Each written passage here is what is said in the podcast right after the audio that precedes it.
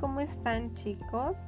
Hoy los saludo y vamos a continuar con el capítulo 21. Nos quedamos en el versículo 22. Basta un solo sabio para conquistar una gran ciudad. Quien tiene cuidado de lo que dice nunca se mete en problemas. Qué bien le queda al orgullo que lo llamen malcriado y vanidoso. El perezoso quiere todo. Lo que no quiere es trabajar. El hombre honrado siempre da y no pide nada a cambio.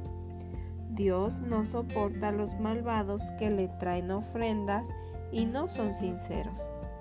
El testigo falso será destruido, pero el testigo verdadero siempre se le da la palabra.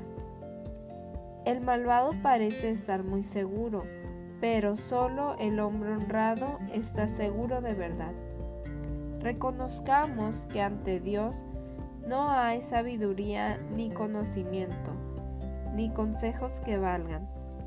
A los soldados les toca preparar sus caballos para el combate, pero Dios es quien decide a quién darle la victoria. Hemos terminado, chicos, el capítulo 21.